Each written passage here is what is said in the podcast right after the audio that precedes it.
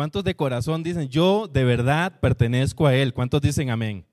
¿Qué le parece si se vuelve a uno, a dos, a tres y lo saluda así de largo? Hágale así un puñito así de largo. Le qué bien que lo veo, qué bueno que está aquí en casa del Espíritu Santo, qué bendición. Le felicito por tomar esa decisión tan importante. Y mientras usted se saluda y toma asiento, vamos a saludar a los que están en casita, a los que están conectándose en este momento. Quiero darle las gracias porque sintoniza este canal y porque comparte luego los videos y las prédicas. De verdad, iglesia, buenos días, qué bendición, qué lindo estar hoy aquí en la casa de Dios. Yo quiero felicitarle a usted por el esfuerzo que usted hace para venir a la casa del Señor. Y qué lindo cuando nosotros venimos, nos levantamos en la mañana y venimos con expectativa porque sabemos que Dios tiene una palabra para mí. ¿Cuántos dicen amén? ¿Cuántos levantan la mano derecha y dicen, Dios hoy tiene una palabra para mí? ¿Cuántos dicen, Dios hoy me va a hablar, tiene una palabra para mí? Hoy Dios me va a hablar. Yo siento que Dios hoy va a hablar directamente cara a cara conmigo. ¿Cuántos dicen amén? Si usted lo cree, déle fuerte ese aplauso al Señor, a su palabra, porque luego de ese gran aplauso que usted le da al Señor, comenzamos con la palabra. Así que tome de una vez la Biblia, tome de una vez la Biblia y quiero que vaya de una sola vez, vaya buscando usted ahí en su casa también, vaya buscando la carta a Romanos. Y vaya al versículo al capítulo 15 y ya le digo cuál es el verso que vamos a comenzar hoy porque les tengo una buena noticia. Hoy vamos a leer bastantes citas bíblicas. ¿Cuántos dicen amén? ¿Cuántos tienen ganas de leer Biblia hoy? Vamos a ver, ¿cuántos tienen ganas de leer Biblia? Hoy vamos a leer bastante Biblia. Mientras usted busque, dice, pastor, ¿cuántas citas? Bueno, vamos a ver cuánto nos alcanza las tres horas del culto de hoy. Nadie dijo amén. Mientras usted está buscando su Biblia, la cita bíblica, quiero decirle que siempre me gusta ponerle un título al mensaje. Y si usted ve ahí en, el canal, en la plataforma de nosotros, en YouTube, usted va a ver que pusimos hoy como título empatía. Hoy vamos a hablar de eso. Pero antes de hablar de empezar ya a desarrollar el tema, quiero hacerle una pregunta así a todos los cristianos, cristianas espirituales, a los hombres y las mujeres de Dios hoy aquí y allá en casa. ¿Cuántos vieron la película El Hoyo? Hoy vamos a empezar demasiado espirituales, hermanos. Hoy vamos a tomar como referencia una película que se llama El Hoyo, que es una película española. Vamos a ver, levante la mano, ¿cuánto la vieron? Para ver, para ver. Como decían, y allá en casita, ¿cuánto levantaron la mano? ¿Verdad? Para no hacerles spoiler. No, no, esta prédica no los tiene, así que no vamos a hacer ningún resumen de, de, la película, pero sí les quería contar algo. Es una película española que ganó muchos premios. Pero cuando llega a la plataforma de Netflix, ¿verdad? Resulta que se hace y toma un éxito global, porque llegó precisamente en el momento de la cuarentena, en el 2020, en marzo 2020. Y entonces tomó un éxito mundial, un éxito global, porque todos estábamos guardaditos en casa. Después de haber criticado a Netflix, ¿verdad? Por algunas películas, ahora todos estábamos entreteniéndonos con, esta plataforma. Qué interesante. Bueno, pero resulta que en la película, la trama de la película es una cárcel, es una prisión de 333 niveles, desde arriba hacia abajo. Son dos prisioneros por celda. La celda es un dado, por decirlo así, de cemento, donde hay un hoyo arriba y un hoyo abajo. Dos prisioneros en cada celda. Y resulta que hay una plataforma que tiene comida y va bajando desde la plataforma, desde el número 1 hasta el 33. O del 33, el 333 hasta el 1, como sea. La cuestión es que cuando llega a los que están arriba, les llega la comida fresquita, riquísima. Una vez al día le dan comida, nada más. Una vez al, al, día y la plataforma va bajando. Lo que pasa es que los que están arriba comienzan a comer y son muy comelones como el pastor. Y entonces cuando llega abajo, lastimosamente, ya a los que llega abajo no les llega nada, ni las obras. Entonces, la película se torna un poco interesante. Si es menor de edad, si alguien me está viendo y es menor de edad y la va a ver, véala con un adulto, por favor, porque tiene escenas ahí un poco groseras, ¿verdad? Obviamente. Pero resulta que la película se torna interesante porque cuando alguien llega, cuando llega a la plataforma abajo, no hay ni sobras. Entonces los de abajo, los prisioneros de abajo se mueren. O se tienen que matar entre ellos o comerse entre ellos, por decirlo así, para poder subsistir. Pero lo interesante de la trama es que cada mes los prisioneros son cambiados de la celda de forma aleatoria. Es decir, el que estaba abajo le puede tocar arriba y el que estaba arriba le puede tocar abajo. Entonces cuando yo estoy preparando el tema, que titulé como, como título del mensaje, La empatía, me puse a analizar esta película. ¿Será que esta película es una crítica, una metáfora a lo que está pasando realmente la humanidad, la sociedad? ¿Será que nos hace falta empatía? ¿Será que nosotros carecemos de empatía? Y me llama la atención porque si hablamos del mundo, desde luego que en el mundo hay egoísmo, rivalidad, división, pero hablemos de los hijos de Dios. ¿Cuántos hijos de Dios hay aquí? ¿Cuántas hijas de Dios hay aquí? ¿Cuánto pueblo de Dios hay aquí? Entonces me parece que podemos tomar como referencia el mensaje porque los que están arriba no les interesa los de abajo. Los que están arriba comen y comen y no le importa el que esté abajo. Y los de abajo tienen que morirse de hambre. Hay completamente un egoísmo, una división. No hay empatía. Nadie se preocupa. Algunos dicen, mire, pero déjemelo un poquito a los de abajo. No, no, no, porque mañana podemos estar abajo nosotros. Entonces la película es una crítica, un sarcasmo a lo que nosotros estamos viendo, pero yo quiero llevarlo a la parte de la palabra de Dios, la iglesia de Cristo. Hoy quiero dirigir el mensaje a cristianos. ¿Cuántos cristianos hay aquí? Cristianas. ¿Cuántos? Hoy quiero dirigir la palabra de Dios al pueblo de Dios. Porque si en el mundo a veces hay empatía, ¿cómo es posible que en los mismos cristianos no lo haya? ¿Quieres saber si en la iglesia de Cristo hay empatía? Imagínese nada más, échele un vistazo a las redes sociales. Cuando alguien pone un mensaje del que usted no comparte. Cuando alguien piensa diferente a usted, cuando piensa diferente a mí, cuando alguien piensa diferente a nosotros, empezamos a crucificarlo literalmente. Se hace una guerra en las redes sociales. Lo mandamos al infierno de una vez. Entonces, para comenzar, me preguntaba, ¿qué dice la Biblia de la empatía? ¿Qué dirá la Biblia, iglesia, de la empatía? Pero para empezar con la palabra de Dios, porque tengo varios versos que vamos a compartir, quiero primero que leamos la definición de lo que es empatía. ¿Cuántos dicen amén? Para poder todos estar en un mismo concepto y entender de qué es lo que va a hablar el pastor el día de hoy. Necesito leer lo que dice el diccionario de la Real Academia Española y dice así, que la empatía es participación afectiva de una persona en una realidad ajena a ella. Otra definición dice ponerse en la situación de la otra persona. Y lo vamos a decir como hablan, como hablamos aquí a lo tico, a lo coloquial. Vamos a hablar ponerse en los zapatos de otro. Entonces, me llama la atención qué dice la Biblia de la empatía. ¿Será que Dios nos está pidiendo a nosotros, los cristianos, que podamos nosotros tener empatía, sentir empatía, mostrar empatía? Porque lo contrario de la empatía es indiferencia, antipatía, antipático. ¿Se acuerdan ustedes cuando decían en el colegio, qué tipo más antipático ese? ¿Qué tipa más antipática? Eso es lo contrario, ¿verdad? Es lo contrario. Entonces, a la empatía, sinónimos de empatía, compasión, diga conmigo, compasión. A ver, uno, dos, tres, compasión, simpatía, comprensión, solidaridad. Y condolencia. ¿Le suena esa palabrilla, condolencia?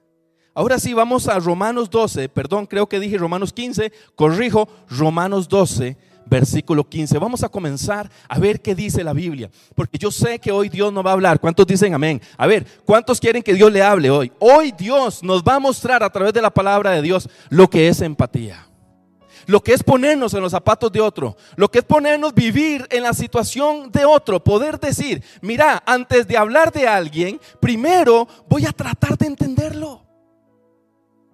En el Poder Judicial, a través del Departamento de Prensa y Comunicación, comenzaron a pasar unos eslogan, unos correos electrónicos para tratar de sensibilizar a los trabajadores, a los servidores, para cuando alguien venía a poner una, una denuncia.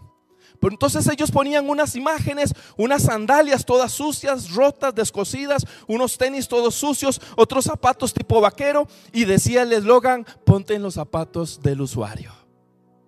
Porque precisamente las personas que van a poner una denuncia no van al Parque Nacional de Diversiones.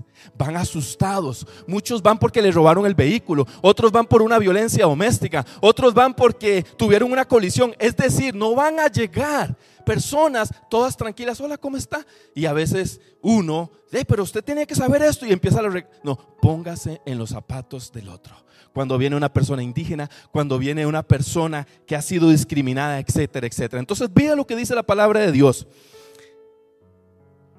12:15, vamos a ver qué dice. Gozaos con los que se gozan. ¿Cuántos dicen amén? Llorad con los que lloran. Pero iglesia, es lamentable que a veces lo hacemos al revés. A veces parece que nosotros nos gozamos cuando otros lloran. Lloramos cuando otros ríen. Es decir, nos, nos alegramos de las cosas malas que le pasan a otros y nos ponemos tristes por las cosas buenas que le pasan a otros. Qué tremendo. Qué tremendo que la palabra de Dios le habla al pueblo de Dios y le dice, gozaos con los que se gozan. Hermano, compró carro nuevo, me gozo contigo, aleluya, gloria a Dios. Hermano, porque usted compró carro nuevo? ¿Qué? Pero qué barbaridad, ¿y yo qué? Siempre la misma patineta, bicicleta, etcétera. Gozaos, diga conmigo, gozaos con los que se gozan. Vuelva a ver el que está solo. ¿Está gozoso usted? Mi hermano, me gozo. Ese color de camisa me gusta mucho. Puro morado. Trae el corazón por fuera el pastor Eduardo hoy. Un moradito así como poderoso. y los liguistas dijeron, pastor, no siga, ya me voy. No. Entonces, hermanos, gozaos con los que se gozan. ¿Cuántos dicen amén? Llorad con los que lloran. ¿Cuántos habrán llorado en la pandemia? ¿Cuántos habrán llorado en un familiar? pero a veces criticamos, a veces decimos, por algo está así.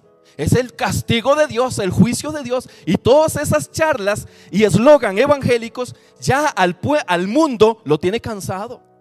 Porque el evangélico de hoy no quiere imitar a Cristo. Y es necesario traer un tema como esto, iglesia, aquí a la iglesia, de la empatía, porque el cristiano es el primero llamado a hacer empatía a tener empatía, a mostrar empatía con las demás personas, a ponerse en los zapatos de otro antes de dar un juicio, antes de hablar, antes de decir, como decía mi mamá, ah, para hablar y comer pescado hay que tener mucho cuidado. Entonces vamos a ver, diga conmigo, empatía. Uno, dos, tres, empatía. ¿Qué es la empatía? Ponerme en la situación del otro. Cuando vemos a una persona que está literalmente en la calle, ponerme en los zapatos de Él. Decir qué tristeza, qué dolor. Me duele ver a esta persona en esta situación. No decir, wow, qué tremendo. Uy, es que Dios a mí sí me ha bendecido. No, no, no, no, no. Diga conmigo entonces ponerme en el zapato y en la situación de otro. Amén. Hay que hacer un esfuerzo, iglesia. Porque a veces no nos nace. Y esto no se nace, es una acción. La empatía no es que usted le dice, ay Dios, un, dos, tres pasteles a Zamora. Hoy a partir de eso hay empatía, ¿no? Señor, simpatía. No, no, no, hay que esforzarnos, hay que hacer todo un ejercicio para poder entender el corazón, el coco de esa persona, para poder entender a, a, ese, a ese hijo, para poder entender a ese vecino, para poder entender a ese liguista, por ejemplo. para poder entender a ese sapricista, a ese herediano, para poder entender a esa persona. Voy rápido, iglesia, porque aquí el tiempo se va muy rápido y tengo como 17 citas, de verdad, en serio. Hoy sí traigo citas bíblicas. Voy con la segunda cita bíblica, vamos rápido así. Usted con su Biblia, lo veo con ganas, con muchas ganas de leer Biblia. Primer carta de Pedro, capítulo 3, verso del 8 al 9. Vamos rápido, lo voy leyendo desde aquí. Desde el capítulo 3 y voy leyendo el verso 8. El apóstol Pedro. Hermanos, ¿quién era Pedro? ¿Quién conoció a Pedro? A ver, levante la mano a ver quién conoce a Pedro. Ya se la saben, el pastor siempre me agarra con ese. No lo conocimos, pero leímos de él, ¿verdad? Que era iracundo, que era prepotente, grosero. Que fue uno de los que dijo, Señor, que baje fuego y lo le cortamos aquí, ¿se acuerdan? Que baje fuego y los consuma a todos. El que le cortó la oreja a Malco, ¿se acuerdan? Era alguien de carácter, dice uno fuerte, pero más bien es de carácter débil, impulsivo, demasiado violento. Y véanlo aquí, después del proceso que él tuvo en Cristo Jesús, vean a Pedro hablando. Es otro Pedro. Es otro Pedro, hermanos. Por eso yo digo que cuando usted llega al Evangelio, el Evangelio tiene que cambiar algo en usted. ¿Cuántos dicen amén? El Evangelio tiene que cambiar a ese esposo, a esa esposa, a ese matrimonio, a esa suegra. Sí, claro, también a las suegras, claro que sí. Tiene que cambiar algo, tiene que hacer el Señor en nosotros. Porque de lo contrario, no estamos aplicando el método que usa Jesús. Vea lo que dice Pedro. Aquí vemos a un Pedro diferente. En el verso 8 dice, finalmente dice, sed todos y todas, para, poner, para que se sientan en, género.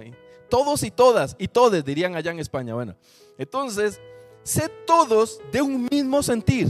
Diga conmigo, de un mismo sentir. Usted sabe por qué yo los pongo a veces a repetir. No es que el pastor quiere jugar ahí, no, no, no, no. Es que cuando usted lo repite, usted le va quedando. Se dice, wow, lo leí, lo vi, pero vea lo que dice esta cita, vea esta cita a mí, de verdad, de verdad se lo digo, esta semana que estoy preparando el tema, esta cita a mí me llegó bastante. Porque dice, ser todos de un mismo sentir. Le está hablando a la iglesia de Cristo, le está hablando al pueblo de Dios, le está hablando a los evangélicos, le está hablando a los hijos y a las hijas de Dios y le dice ser todos de un solo sentir. Y después viene y dice, ahora sí, diga conmigo, compasivos, vamos a leerlo todos, compasivos amándonos fraternalmente, misericordiosos, amigables. Eso es lo que usted ve en las redes sociales. Cuando un evangélico aporta sus, digamos entre comillas, sus sublimes aportes para tirarle al otro, para hacérselo apiado, para mandarle maldiciones, para mandarle juicio de Dios. Yo no tengo Facebook, ni me busquen en Facebook, yo no tengo, pero uso el de Nicole. Pero por ahí veo algunos. Le digo, José, mi hijo, préstame el Facebook un toquecito. Y veo las cosas que ponen. Y yo digo, Dios mío, ahora que empieza la política y empiezan esas guerras y esas revanchas y esos pleitos y deme y tome y dime. Y yo digo, entonces el Señor viene y dice, versículo 9, no devolviendo mal por mal ni maldición por maldición, sino por el contrario, bendiciendo, sabiendo que fuiste llamado para heredar bendición. ¿Cuántos dicen amén? Iglesia, espérese que el, tema primero, Dios nos va a exhortar a nosotros sobre tener empatía con las demás personas cuando alguien está pasando por una enfermedad, por una situación, por una dificultad. Pero ahorita vamos a ver que en el desarrollo del mensaje, a la mitad del mensaje vamos a ver, porque vamos a ver a una persona muy especial que siente empatía por ti. Se llama Jesús. El que nos dio cátedra de empatía. El que nos dio cátedra de amor. El que nos dio cátedra de saber lo que estás pasando allá sentado en aquella silla. Y sabe lo que estás pasando, lo que estás sintiendo. Sabe lo que usted, el dolor que usted siente en su espalda. Él es el único que te puede entender. Ahorita lo vamos a ver, porque el mensaje, primero Dios nos exhorta a nosotros. Primero el Señor nos exhorta a nosotros. Una vez le preguntaron a Gandhi lo siguiente, aquí lo escribí, lo voy a leer, lo voy a leer literal como se lo preguntaron a él. Cuentan que una vez alguien le hizo esta pregunta a Gandhi, señor Gandhi, aunque cita las palabras de Cristo a menudo, ¿por qué? Pregunta, ¿por qué parece que rechaza rotundamente convertirse en su seguidor. A lo que Gandhi contestó, respondió, oh, no rechazo a Cristo, jamás. Es decir, dice, hasta me cae bien. Es solo que muchos de ustedes cristianos son muy diferentes a Cristo. Otra versión dice, me gusta Cristo, mas no los cristianos, porque no se parecen en nada. Una vez hablando yo con mi esposa, le decía a mi esposa, en el trabajo me preguntaron que de qué religión era yo. Y me dijeron, Luis, usted es evangélico, ¿verdad? Y le dije que no. Le dije, no, no soy evangélico, soy cristiano. Porque cristiano significa imitador de Cristo. Evangélico es una religión. Usted no tiene idea cuántos religiosos evangélicos hay en las iglesias. Pero yo quiero que usted salga hoy con los conceptos bien definidos. Cuando usted le pregunten que si usted es un evangélico, dígale, no, yo no soy evangélico, yo soy cristiano, sigo a Cristo, amo a Cristo, porque Él murió por mí en la cruz del Calvario, a Él le debo todo, en Él soy más que vencedor. Pero muchas veces seguimos una religión. Igual que los católicos que, que, siguen una religión, igual que los judíos que siguen una religión. No, nosotros seguimos a Cristo. ¿Cuántos aquí siguen a Cristo? ¿Cuántos dicen amén? Es que Cristo merece que nosotros le demos honra a Él, no a una religión, no a un título. Los títulos los pone el hombre, que bautista, que adventista, que esto, que lo otro, no importa de cuál denominación sea cada persona. Cada persona siendo de cada denominación puede ser un perfecta, perfectamente un buen cristiano. ¿Cuántos dicen amén? Pero no es lo mismo ser evangélico que ser cristiano. Y nosotros sabemos que no estamos hechos, pero nos estamos haciendo. ¿Cuál es la meta de nosotros? Imitar a Cristo. Imitar a Cristo. Saber cómo es Cristo, cuál es el carácter de Cristo. Preguntarse en una situación, ¿qué haría Cristo en este momento? Cuando viene una situación familiar, preguntarse usted, ¿qué haría Cristo en este momento? ¿Qué haría Jesús en este momento? Entonces, me llamaba la atención, ahorita lo vamos a ver, vamos a ver un poquito pero antes de pasar a esto, quiero que vaya y busque Mateo un momentito. Por favor, si es tan amable, Mateo 22.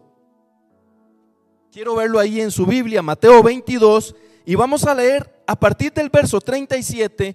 Esta cita bíblica a mí de verdad me gustó demasiado. Es una cita muy clara donde hace una diferenciación muy exacta el Señor Jesús. Porque le voy a decir algo, iglesia. El corazón del cristianismo es el amor, es la empatía, es la compasión, es la misericordia, es lo que nuestro hermano mayor, por decirlo así, nuestro Señor Jesucristo nos enseñó. Usted lee la Biblia y en toda la Biblia el mensaje de Jesús siempre fue, ámense los unos a los otros. Pero diría Cantinflas, ¿se acuerdan en aquella película? Armaos los unos a los otros, cuando dio un discurso Cantinflas sobre el amor. Porque ahora parece eso. Ahora todo es pura violencia, pura ira, puro enojo, puro pleito. La gente anda acelerada afuera. La gente pasa en un carro y le grita a usted y usted no sabe por qué le gritó. Un día voy para el trabajo con mi hijo y vamos en el carro de él, él iba manejando, por cierto. Entonces hago la aclaración porque no fue a mí el que me gritaron. Y él hizo un viraje, yo no lo vi mal, está bien, está correcto. Pero una persona quería que le diera campo, pero está en usted si usted sabe que le da campo y si puede darle campo. Pero no ameritaba darle campo porque inclusive no pasaba él. Y se le va por detrás y le pega, ay, no, no campo. Y yo, José, a las 7 y 15 ya alguien anda con esa actitud. ¿Cómo va a ser el día de él? Le dije yo a José. Y nosotros lo que hacíamos era reírnos. Pero así anda la gente, acelerada, acelerada anda la gente. Dice, vamos a ver Mateo 22, 37 al 39 dice Jesús. Jesús le dijo, amarás al Señor tu Dios con todo tu corazón, con toda tu alma, con toda tu mente. Este es el primer y grande mandamiento. Escuche esto, diga conmigo, este es el primer, diga conmigo, primer. Vamos a ver, uno, dos, tres, primer y gran mandamiento. Otra vez, primer y gran mandamiento. Estamos hablando que Jesús está poniendo el punto sobre la I y está diciendo, gente, este es el primer y grande mandamiento. ¿Qué es un mandamiento? Es una ordenanza, es algo obligatorio. No es algo si usted quiere. Y Jesús le está hablando a sus discípulos, le está hablando a su pueblo y les está diciendo, este es el primer y gran mandamiento. Pero después vea lo que dice, vea lo que dice en el verso 38. Después sigue y dice en el verso 39. Y el segundo, escuche esto, esto está precioso. Y el segundo es semejante. Cáptela en el aire. Primero dice que el primero es el grande mandamiento, el más grande mandamiento. Y dice que el segundo es semejante. ¿Y qué dice el segundo? Y dice, y el segundo es semejante, amarás a tu prójimo como a ti mismo. Amarás a tu prójimo como a ti mismo. Amarás a tu prójimo como a ti mismo. Lo que usted quiere para usted, lo desea para su prójimo. Y vea qué interesante, si usted busca la definición de prójimo es próximo. Prójimo no quiere decir el que piensa como usted el que es del equipo suyo, del partido político suyo, no, el prójimo es el que esté a la par suya. Si usted está en su trabajo, su prójimo va a ser el compañero que está ahí. Pero si usted va de camino, su prójimo va a ser ese otro. Importando si es cristiano o no es cristiano, si es de cualquier denominación. No, no, Jesús dijo, ama a tu prójimo. Usted no puede llegar y decir, es que yo me llevo bien con la pastora porque la pastora es morada y porque la pastora va a casa del Espíritu Santo. Yo solo amo a los de casa del Espíritu Santo. Aleluya. No, no, no, no, no. El Señor está diciendo, ama a tu prójimo como a ti mismo importando si piensa diferente, si hace cosas diferentes. Esa es el verdadero amor. Pero a veces nosotros ponemos primero la religión, mm, ese no es cristiano, mm, mm, entonces no, ese no lo tengo que amar yo. No, no, no, sí lo tiene que amar. Tenemos que amarnos los unos a los otros, pero vea lo que dice Jesús, me llama la atención, dice, este es el primer y grande mandamiento y el segundo es semejante, es decir, el segundo es igual, amarás a tu prójimo como a ti mismo. Está poniendo amar al prójimo como cuando usted ama a Dios. ¿La captaron? ¿La captaron en el aire, como dicen? ¿La agarró así en el aire? Amar al prójimo es tan importante como amar a Dios. Entonces, ¿de qué sirve si yo digo amo a Dios pero no amo a mi prójimo? Si me lo ando comiendo, lo ando criticando, si lo ando juzgando, si ando diciendo un montón de cosas en las redes y también así en vivo y a todo color. Si para hablar de alguien yo necesito primero ponerme en los zapatos, tener empatía, decir, bueno, ¿por qué José actuaría así? ¿Por qué José haría eso hoy? ¿Por qué me diría eso? Bueno, voy a ponerme los zapatos de él. ¿Qué le pasaría? ¿A usted no le ha pasado que usted llega, está en su trabajo y pasó alguien y lo saludó y usted se queda, qué raro, ¿qué le pasa? Si él siempre saludaba.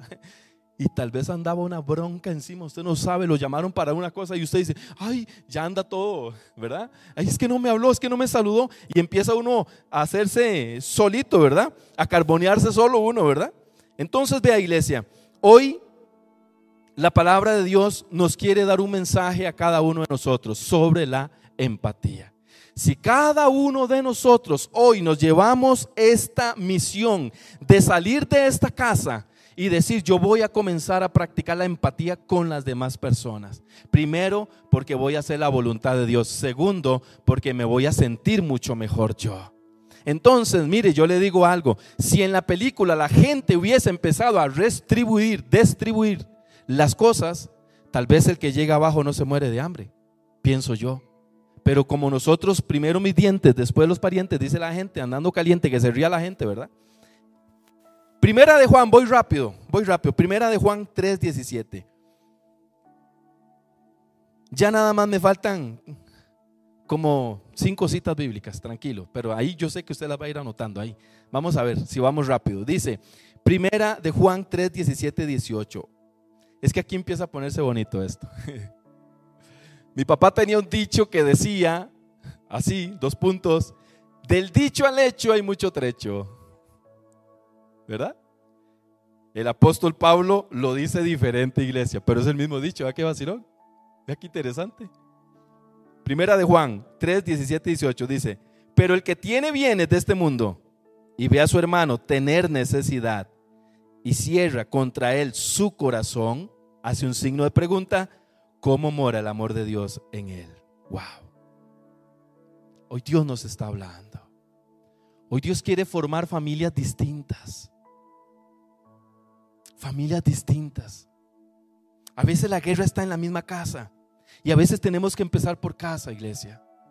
A veces cuesta, la, la, mamás dicen, es que cómo me cuesta entender a este jupón cabezón sonso. Claro, yo le entiendo, yo he estado ahí. Y a veces cuesta entender a un hijo rebelde. A veces cuesta entender a una hija en rebeldía. A veces cuesta entender a un esposo que todavía no está metido como tiene que ser. A veces cuesta entender a ese compañero, entender a esa compañera. Pero hoy Dios nos está hablando a nosotros. El mensaje vuelve a ver el que está lado, dígale, hoy no le está hablando a usted, dígale así. Hoy no le está hablando a usted, me está hablando a mí, dígale así. Hoy Dios me está hablando a mí. Hoy el compromiso es a mí. Hoy no voy a llegar yo, uy, viera qué palabra dio el pastor, apenas para usted.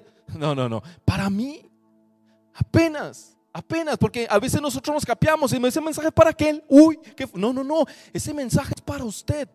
No levante la mano como señal. ¿Cuántos de los que van caminando por una acera a comprar el pancito se topan a una persona indigente que les llamamos nosotros habitantes de calle y se cruza de lado? Ay, se me olvidó y era por este lado. No levante la mano como señal, no sé qué me dijo aquel, pero en alguna ocasión alguien lo ha hecho. Pastor, pero es que da miedo, después lo asaltan a uno. Hmm, A veces, tal vez es precaución, se lo, le compro, eche mil, por eso habla, dicen los jóvenes, se la compro, pero a veces no es eso. A veces simplemente que me choca la gente. Estoy siendo un poco misiópata. Ya no quiero socializar con la gente, no quiero hablar con la gente, que nadie me hable. Y eso no es el Evangelio. El Evangelio no es por allá, el Evangelio es comunidad. Por eso es que venimos a la iglesia. ¿Cuántos dicen amén? Por eso es que usted cuando viene a la casa de Dios, usted sale diferente. Y se lo digo, el mensaje no ha terminado, pero antes de que este mensaje termine, declaro en el nombre de Jesús que usted va a salir aquí diferente.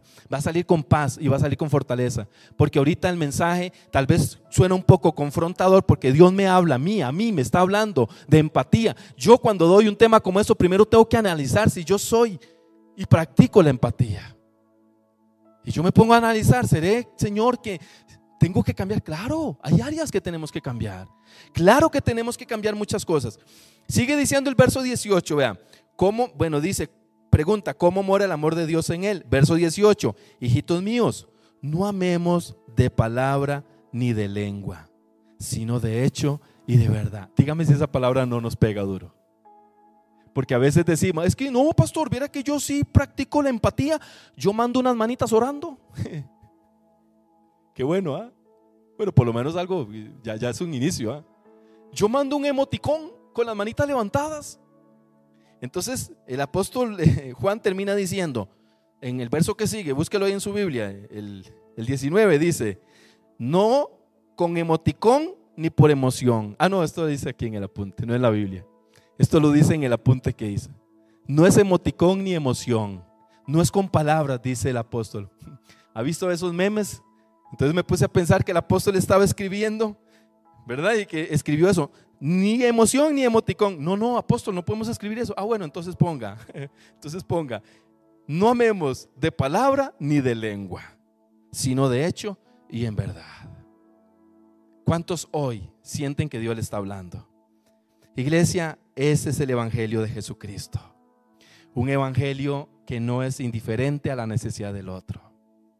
Empezamos por casa, porque también nosotros sabemos que hay que empezar por casa y empezamos por casa. Nosotros lo hemos dicho más de una vez aquí. Cuando hemos ayudado, los pastores aquí no me dejan mentir. Hacemos y valoramos. Cuando nos piden ayuda de afuera, nosotros ayudamos prioritariamente a los de la casa. Porque primero empezamos por casa. ¿Cuántos dicen amén? Entonces, iglesia, ahora sí, ya pasó la regañada, haga así. Ya, ya pasó la regañada. Ahora viene lo bonito del mensaje. Me ponía a pensar, iglesia. Y ahora sí me gustaría que me ponga aquella pistita que le había dicho, si, si es tan amable, si puede, si se puede. Jesús, iglesia, nos da cátedra de ser, de practicar, de tener empatía yo me ponía a pensar en la mañana en Jesús, en Jesús, en el Gandhi, en, eh, en, el que, en el que Gandhi decía, es que de verdad me llama la atención Jesús, Cristo, porque Jesús era, practicaba el amor. Hay un montón de pasajes que usted los puede leer, pero no los vamos a leer obviamente por factor tiempo. Pero hay, por ejemplo, en Lucas 7:11 hay un pasaje donde viene la viuda de Naín donde iba a enterrar a su hijo único. Nadie le pidió a Jesús que lo sanara. Jesús llegó y tocó el féretro y le dijo a la viuda, ahí está tu hijo, tenía 12 años, dice la Biblia. La Biblia narra de que Jesús vio la multitud y sintió compasión y dijo, esta gente tiene hambre. La Biblia narra que Jesús bajando del monte en Mateo 8 se topó con un leproso, escuche esto, un leproso que en aquel entonces era prohibido tocar a los leprosos. Los leprosos tenían que andar con una, campanita y tenía que decir, soy impuro, soy impuro, soy impuro, para que nadie se le acercara. A ese leproso se le olvidó tocar la campanita o nadie la escuchó. Porque de repente cuando vienen bajando del sermón del monte, Jesús se topa cara a cara con el leproso. Y toda la gente hizo, ¡ay, un leproso! Y Jesús vino, se le paró al frente y le dice, Jesús, yo sé que tú puedes sanarme, pero ¿quieres? Y Jesús le dijo, quiero, no solo puedo, quiero. Y lo tocó. ¿Y sabe cuál es el milagro ahí? El toque de Jesús. Porque ese leproso jamás en la vida había sido tocado, porque desde que era declarado leproso lo mandaban a un leprosario. Y esa persona perdía contacto con su esposa perdía contacto con sus hijos, con su trabajo, quedaba relacionado solo con leprosos. Ahí ya no era el doctor, el ingeniero, el abogado, ahí no era el conserje, ahí era el leproso. Todos eran leprosos. Y yo decía, ¿cuánto tendrá ese hombre de que no recibió un abrazo? Quiero que vea a Jesús, la figura de Jesús, la empatía de Jesús, el amor, la compasión. Todos huyendo y Jesús viene y le dice, mm, no solo puedo, te quiero tocar. Y dice la Biblia que lo tocó. Y dice la Biblia que cuando lo toca es sanado, pero aquí la sanidad vino después del toque. Es que a mí lo que me llena, me llama la atención y me gusta tanto de Jesús es que Jesús rompía protocolos. La ley decía que no se podía tocar un leproso. Pero ¿quién es la ley para hablarle al Hijo de Dios? El Hijo de Dios rompió el protocolo y lo tocó. Cuando usted era alcohólico, si hay alguien que es alcohólico aquí, cuando usted era adúltero, cuando usted era, etcétera, cuando usted era, etcétera, y nadie lo tocaba y nadie y todo el mundo se apartaba. Cuando era un iracundo, cuando no iba a la iglesia, cuando no estaba en Dios, ¿quién fue el primero que lo tocó? Dele ese aplauso a Jesús. ¿Mm? Qué lindo. Porque cuando nadie daba una peseta por usted, Jesús lo dio todo. Cuando nadie daba ni un centavo por Luis Serrano, el que pasaba cruzando las calles y midiendo las calles así, y se bajaba de los taxis vomitado, el que iba todo borracho a la casa, y nadie daba una peseta por Luis Serrano, Jesús lo dio todo en la cruz del Calvario, dio su sangre. Y Jesús tocó a ese leproso, al que nadie podía tocar. Entonces, quiero decirle que Dios nos da una muestra de empatía. Y aquí lo bonito del mensaje. Y sé que vas a salir enamorado, enamorada de Jesús. ¿Sabe por qué? Porque Jesús es diferente, cantaba ahora. Jesús es suficiente. Jesús es suficiente y Jesús es diferente. Jesús no es una religión. Jesús es una relación personal con Él. Pastor, mi papá tiene años de que no me abraza. Jesús te puede tocar hoy, te puede abrazar, te puede sentar en su regazo. Porque Jesús sí siente empatía por nosotros. Y vea, ¿qué decía la definición de empatía? Ponerse en los zapatos del otro. Le voy a decir algo. Dios literalmente dejó su trono, se hizo humano para ponerse en sus zapatos. Este sí, literalmente, cumplió a cabalidad con la definición de empatía. Se puso en los zapatos de la humanidad, se hizo humano, lloró como humano, sudó como humano, caminó como humano, se cansó como humano, dice Hebreos 4:15, para entenderte. Fue igual a usted, excepto en el pecado. Dios dejó su trono, se convirtió en un hombre humano para parecerse a usted. A usted mujer, a usted hombre, se hizo un humano y nos tocó en algún momento. Entonces, iglesia, hay un montón de pasajes donde se muestra un Jesús misericordioso. Con la mujer adúltera, la iban a apedrear todo el mundo. Falta de empatía, ¿sí o no? Y Jesús con empatía le dijo, mm, mujer, nadie te condena, nadie te juzga, yo tampoco, vete en paz. Eso sí, no peques más a un, a un este, hombre que tenía 38 años de estar paralítico en una, en una camilla, le dijo, vete y no peques más para que no te suceda algo peor. Imagínense, 38 años de estar paralítico y le dice, vete y no peques más para que no te pase algo peor. que más? ¿O que algo más peor que eso? La condenación eterna. Jesús te ama.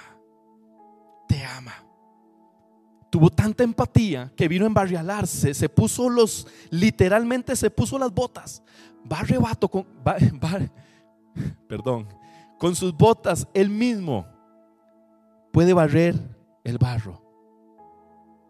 A Jesús no le importa ensuciarse las mangas. ¿Sabe el típico Jesús?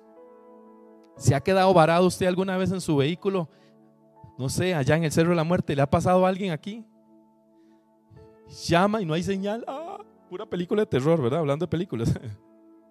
Se le fue la batería, se le fue la señal y para alguien por ahí le ayudo. Son esos ángeles que dice uno, ¿verdad? En el camino. Así es Jesús.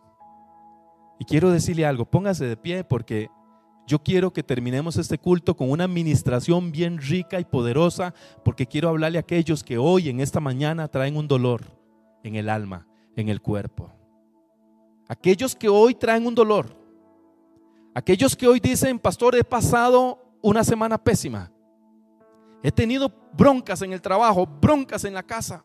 Tengo broncas económicas, estoy presionado, apelotado, tengo que pagarle, los acreedores me hacen fila, estoy agarrando los recibos, el de la luz, el del agua, y digo, este lo cortan, este le doy 15 días más y empiezo a jugar como barajas con los recibos, el cable.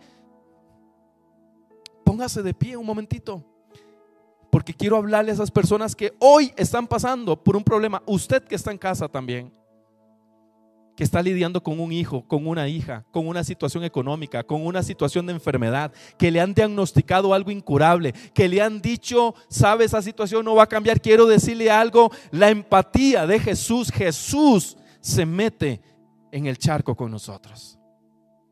Vino a esta tierra, se hizo hombre, dejó su trono, dejó su confort, su comodidad y dijo, Padre, yo amo estos jupones. Yo lo amo. Yo lo amo. Aunque somos jupones y cabezones y aunque a veces metemos la pata más de una vez, sabe, Dios a usted le ama. Cuando piensa en empatía, piensa en Jesús.